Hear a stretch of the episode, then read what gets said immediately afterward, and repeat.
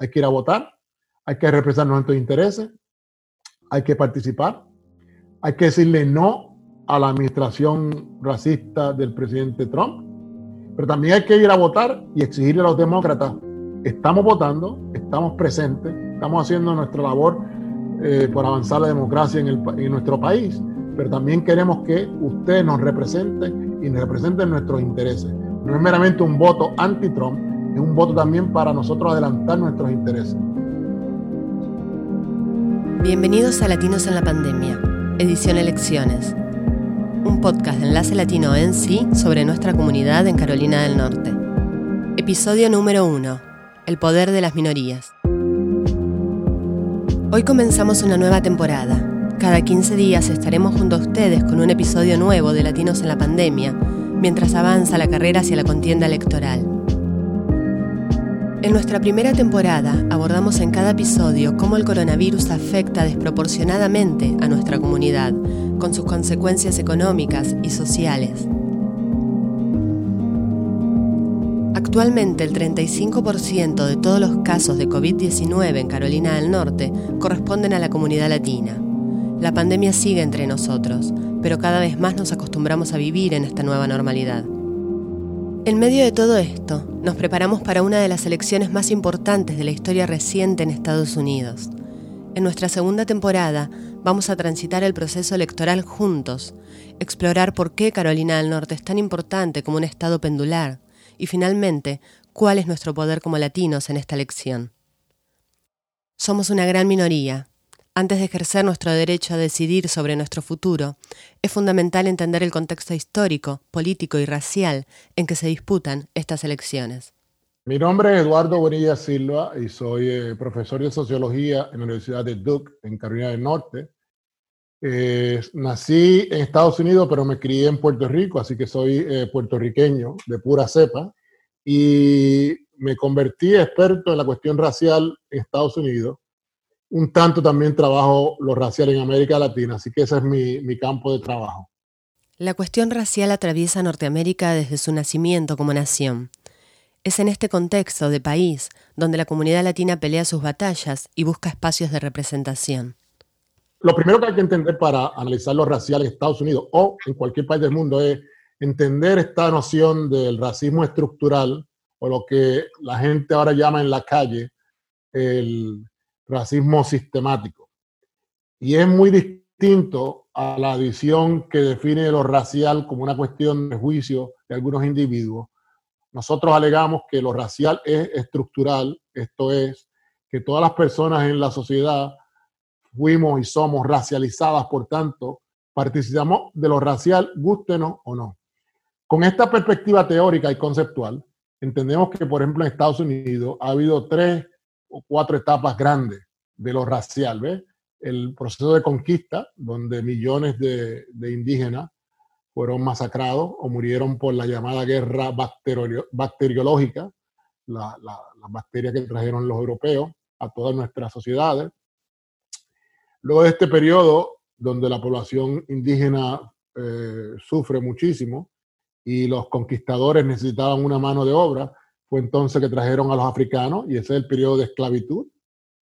Luego el periodo de esclavitud, entonces tenemos este periodo de, del, eh, en inglés se llama Jim Crow, Juan Cuervo, periodo de segregación racial. Y creo que es importante que entendamos que después que, que muere Jim Crow en los años 60, no se acaba el racismo sistemático, sino que se transforma en un nuevo tipo de sistema que yo llamo, llamo en mi trabajo el nuevo racismo. El nuevo racismo genera desventajas para las comunidades minoritarias, expulsándolas hacia los bordes del sistema.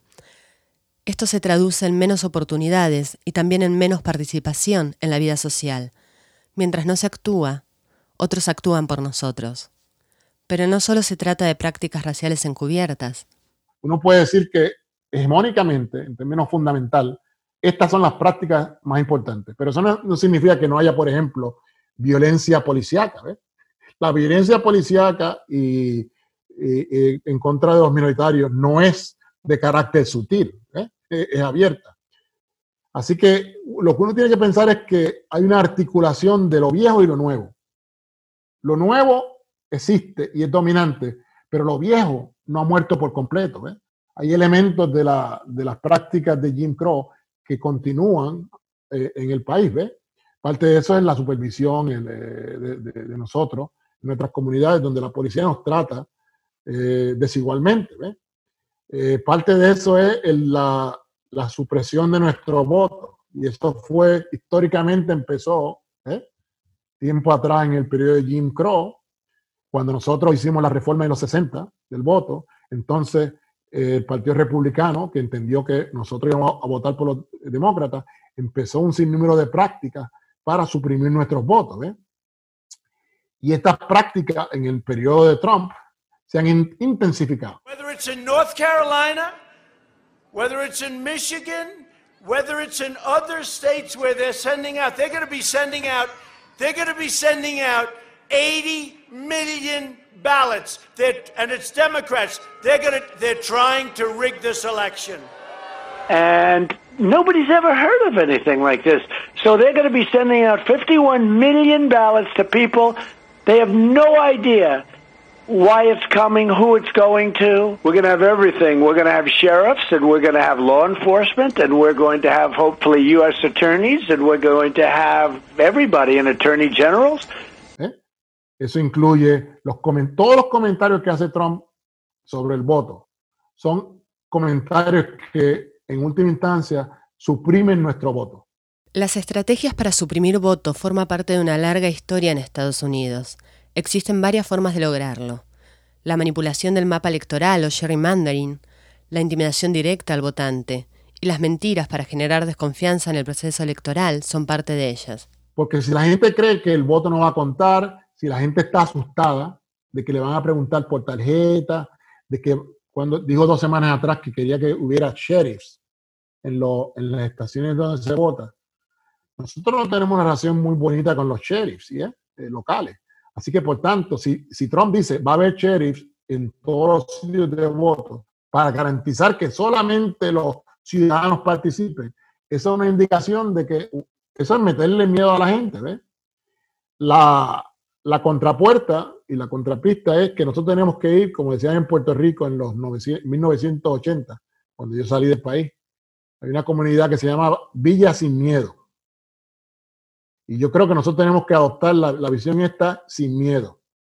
Así que aunque nos están tratando de asustar, es importante que nosotros nos organizamos bajo la consigna sin miedo.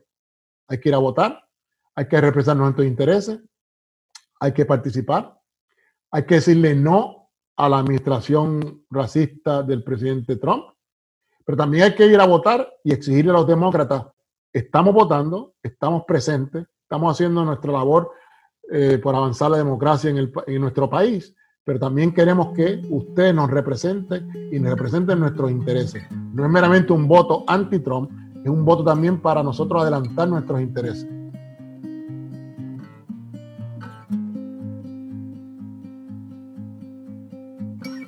Hola, soy Paola Jaramillo, directora ejecutiva. Estás escuchando un podcast de Enlace Latino NC. Para escuchar todos los episodios de Latinos en la Pandemia y de nuestro otro podcast de Sol a Sol, suscríbete en www.enlacelatinonc.org barra podcast. Te esperamos.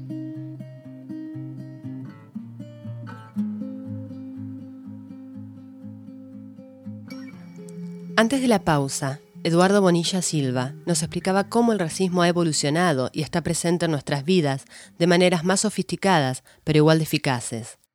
La discriminación hacia la comunidad latina es antigua en Estados Unidos. Desde la apropiación de gran parte de lo que era México hasta las nuevas olas de inmigrantes, latinos y latinas se han enfrentado a ser tratados como ciudadanos de segunda categoría. Hay unas conexiones largas históricas del miedo y del odio hacia los latinos y entonces hay otras conexiones más cercanas, conectadas a la inmigración enorme que hemos tenido en los últimos 30 eh, años. También ha cambiado la fisonomía de los inmigrantes. ¿ves? Y usualmente cuando hablamos de latinos en los 70 y 80, eran, eh, era fundamentalmente mexicoamericanos y puertorriqueños, y en los últimos años ha habido más diversidad, Así que cuando hablamos de la población latina, incluyendo en, en, Carolina del Norte, pues aunque los mexicanoamericanos tienen el número más grande, también hay una comunidad enorme de hondureños, salvadoreños, dominicanos, eh, puertorriqueños, etc. Así que la comunidad se ha hecho más diversa, pero los estigmas que, nos, que heredamos de nuestros antecesores latinos en el país continúan. ¿ves? Así que muchas de, de, las formas de discriminación y los estereotipos que desarrollaron en contra de los mexicoamericanos o de los puertorriqueños han sido entonces impuestos ahora a las nuevas poblaciones. Hay más de 300.000 latinos en Carolina del Norte que pueden votar en estas elecciones. Sin embargo, muchos todavía no se han registrado. ¿La discriminación étnica y racial puede generar que menos latinos quieran votar, aún pudiendo hacerlo? Lo interesante es que poco a poco, o sea, si tú buscas las últimas cuatro elecciones, eh, poco a poco nuestros números en términos de los que participamos en las elecciones han ido aumentando. Y en esta elección se, hay una predicción de que quizá sobrepasamos proporcionalmente al número de afroamericanos votando. Según el Instituto de Investigación Pew, estas elecciones congregarán a la mayor cantidad de latinos con derecho a voto en toda la historia del país, unos 32 millones de personas, más del 13% del total del electorado. En Carolina del Norte, el número de votantes latinos registrados aumentó un 94%, según los datos de la Junta Estatal de Elecciones. De 114.000 en septiembre de 2012, se pasó a 221.000 en septiembre de este año. Este número supone cerca del 3.5% del electorado estatal. El aumento en el registro muchas veces no se traduce en votos. Muchas personas registradas para votar finalmente no lo hacen. Eh, ha habido dos problemas. Uno, que en parte es por el miedo de la comunidad y por la realidad de que un gran segmento de nuestra comunidad son indocumentados, por tanto no cualifican para participar. Pero aún así tenemos grupos enormes que cualifican y no votan. Parte de eso es la pobreza, o sea, los pobres tienden a, mientras más pobre una comunidad es, es menos eh, posible que, participen, porque entonces su, su modus operandi, su lógica de vida es trabajar para ayudar a la familia. Y eso de perder un día para votar, o irse a registrar, etcétera, no, es, no, no le hace mucho sentido a la gente en pobreza. ¿Es la movilización social una alternativa al voto cuando no se tienen esperanzas en el sistema político? Ahora bien, el otro problema es también que entendemos que la política electoral es importante, pero no es la que usualmente produce los resultados más importantes para cambio social. Así que tenemos que hacer las dos cosas. Registrarnos y votar, pero también organizarnos para movimientos sociales.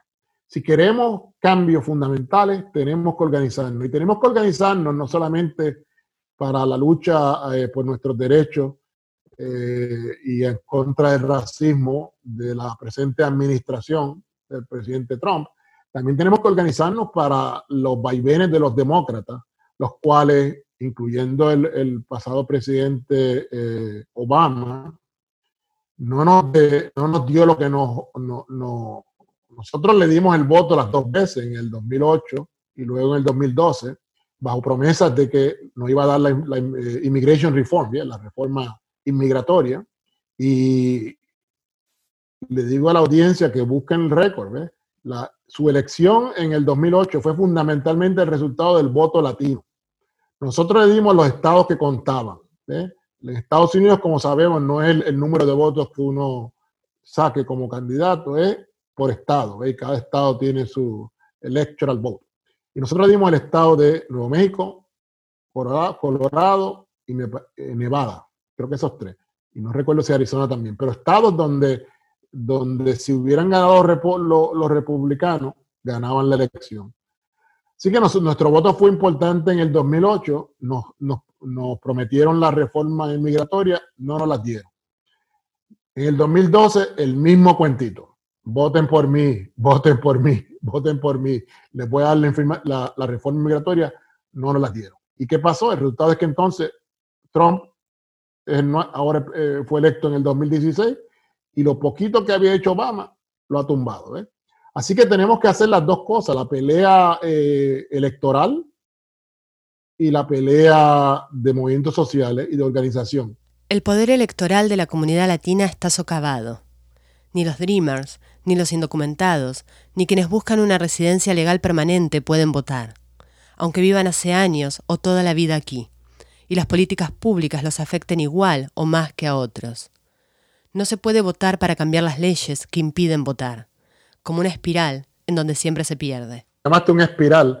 Hay algo de eso, del espiral este de no querer hacer la reforma inmigratoria, en parte para no tener más gente que los republicanos, y seamos claros, los, los republicanos entienden que si hacen reforma inmigratoria, ellos pierden electoralmente, porque el 70% de nosotros votamos a favor de los demócratas. Interesante, el 30% vota a favor de los republicanos, así que no, somos una comunidad unánime, tenemos divisiones eh, culturales, políticas, etcétera, religiosas, de todo tipo. Eh, pero aún así yo creo que hay un espiral de tratar de eliminar nuestras capacidades políticas. Ahora bien, aún, aún con eso, la proporción de nosotros que cualificamos para votar es enorme. Y ya dicen los demógrafos que la demografía es destino. Tenemos tanta gente en el país que aun cuando uno diga algo como que, ah, mira, esta persona de 30 años no puede votar, ¿y qué pasa con el hijo de esa persona? Así que la demografía es, en el futuro, la proporción de nosotros que puede participar en las elecciones va a seguir creciendo. Las elecciones del 3 de noviembre son quizá las más importantes para la comunidad latina. Mientras se crece a nivel poblacional, también se crece en cantidad de personas que votan. Sin embargo, son muy pocos los latinos y latinas que ocupan espacios en el gobierno. Votar en contra de Trump o votar a favor de Biden. ¿Dónde quedan los reclamos de la comunidad latina en medio de la contienda? Yo espero que nosotros nos organicemos un tanto mejor y aunque ciertamente hay un voto que es en contra de Trump, que empecemos a hacer la pelea dentro del Partido Demócrata, de hacerle reclamo ¿eh? de justicia. Queremos uno, dos 3 y 4. Igual que los afroamericanos han hecho históricamente, igual que las comunidades gay y lesbian han hecho históricamente, todos los llamados grupos de interés exigen y hacen demanda. Nosotros tenemos el derecho a hacer lo mismo. Y si paulatinamente nos convertimos en el sector más grande de las comunidades, eh, de los grupos de interés dentro del Partido Demócrata, ¿por qué no vamos a exigir eh, que nos den uno, dos y tres? Estamos un tanto atrás, pero yo creo que es posible ahora empezar a, empujar a Biden de que nos dé políticas claras. ¿Qué vas a hacer ahora? Queremos que nos digas de antemano cuándo vas a hacer la reforma inmigratoria y qué tipo de reforma vas a hacer. ¿Qué vas a hacer con los Dreamers? ¿Cuál es tu política de trabajo en, en tanto el coronavirus y no solamente la mortalidad desigual, que nos ha afectado a nosotros enormemente, pero también en la cuestión de la economía. Si nuestra gente ha perdido trabajo, tanto documentados como indocumentados, ¿cuál es tu política pública para reponer la economía? Porque no puede ser una política universalista, porque cuando hacen algo universal, eso significa no estamos incluidos. Así que tenemos el derecho a decir, quiero que nos digas específicamente cómo tu política económica nos va a afectar a nosotros. Y si no nos tienes en mente, entonces tenemos un problema, ¿ves? Porque las políticas tienen que tener elementos de, claridad en términos de a quién beneficia.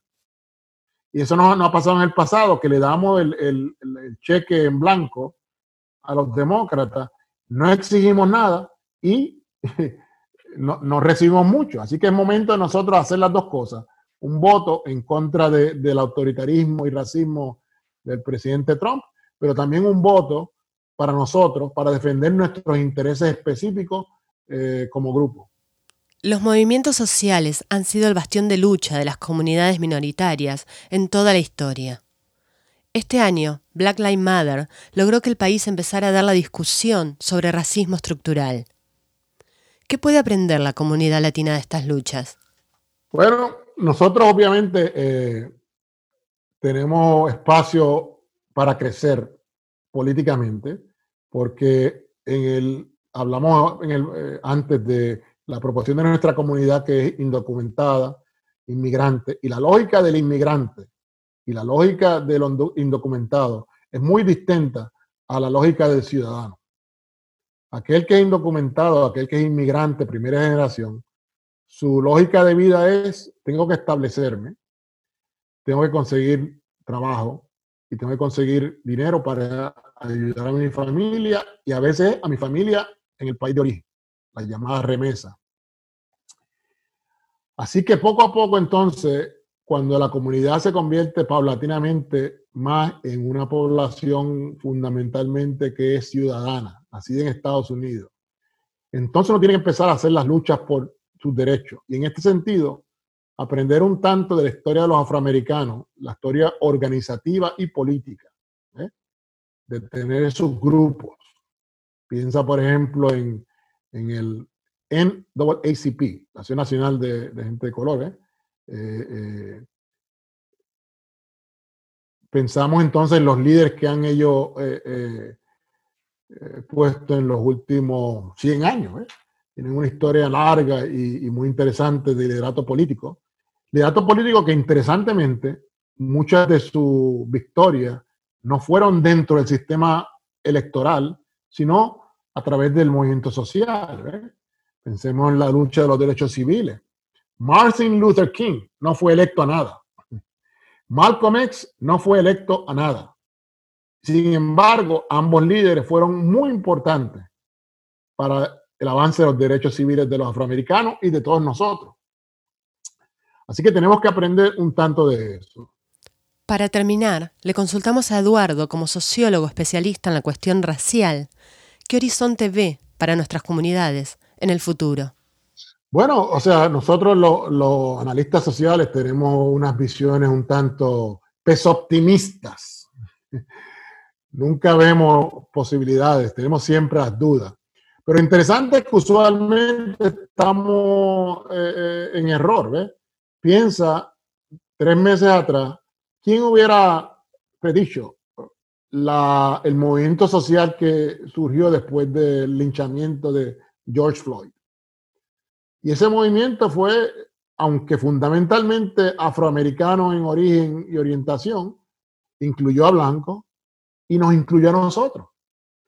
Así que mi esperanza en términos de nuestra posición social es que nosotros también sufrimos de violencias policíacas.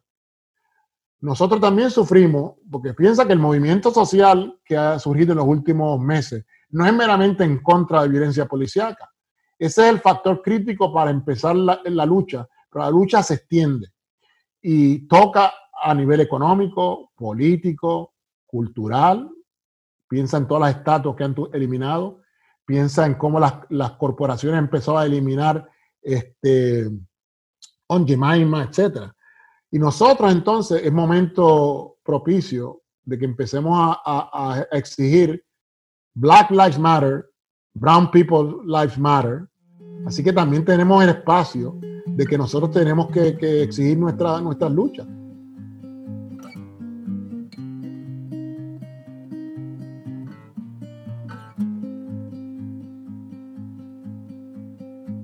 En cada episodio vamos a contar con un espacio de preguntas y respuestas que ayuden a entender el sistema electoral estadounidense.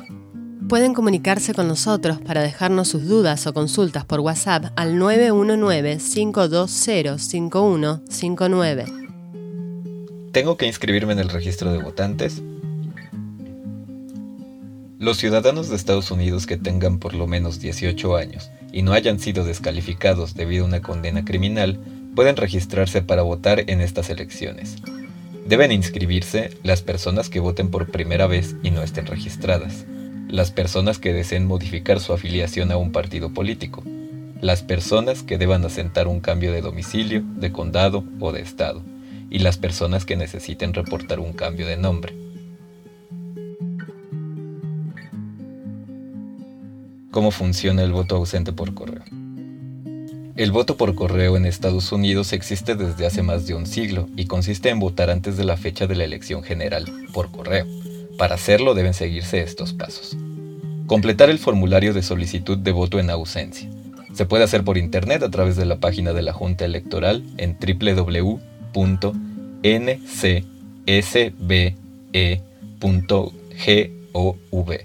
o pedirlo a la Junta Electoral.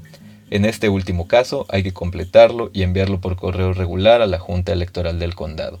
Esto debe realizarse antes del martes 27 de octubre a las 5 de la tarde. ¿Cuáles son las fechas clave de la elección en Carolina del Norte? El 9 de octubre es el último día para inscribirse para votar en persona el día de la elección, que es el 3 de noviembre. Del 15 al 31 de octubre corre el periodo de votación temprana. El 27 de octubre cierra el periodo para solicitar el voto ausente por correo. Y el 3 de noviembre es el día de la elección en persona.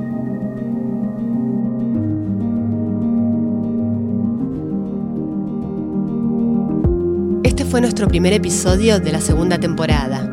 Si puedes votar y todavía no estás registrado, hazlo.